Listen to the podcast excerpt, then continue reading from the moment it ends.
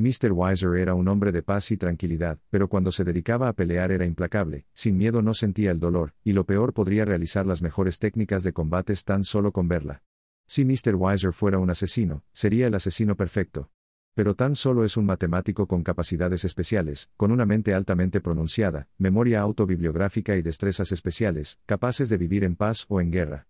Sin embargo, a Mr. Weiser tan solo le interesan dos cosas en este mundo, el amor y las matemáticas. Mr. Weiser se marchó a la Facultad de Ciencias Exactas para realizar su doctorado.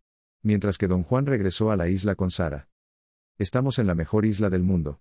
Es muy bello todo.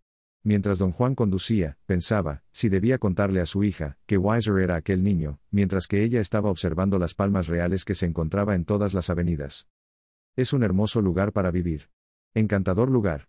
Soñaba cada mañana con traerte a conocer esta isla, pero conoce la causa, aseveró Don con tono de voz suave y flemático mientras paseaba los ojos hacia el rostro de su dulce hija. Comprendo, mi madre me explicó las razones por las cuales no podían estar juntos. Un recuerdo poseyó la mente de Don, en el cual se proyectaba la hermosa sonrisa de la madre de Sara. Padre, ¿cuál era el nombre del niño que estuvo en casa cuando te conocí? ¿El niño? ¿Qué niño?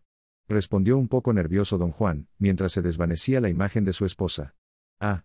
Ese niño, tan solo era un trabajo, no volví a saber de él.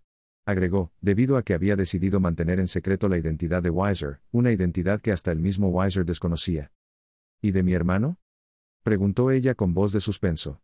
¿Tu madre te contó lo que le sucedió? Expresó él con miedo y rabia bien disimulada.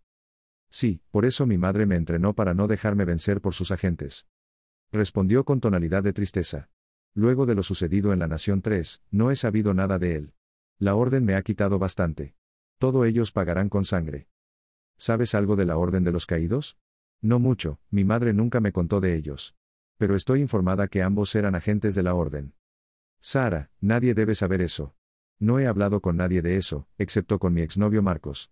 ¿Tu exnovio Marcos? Sí, se llama Marcos OK. ¿Y a qué se dedica?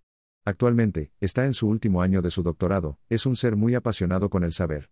¿Doctorado en qué? Ciencias puras. Luego de llegar a la casa, y don mostrarle su habitación, se marchó un momento a su oficina.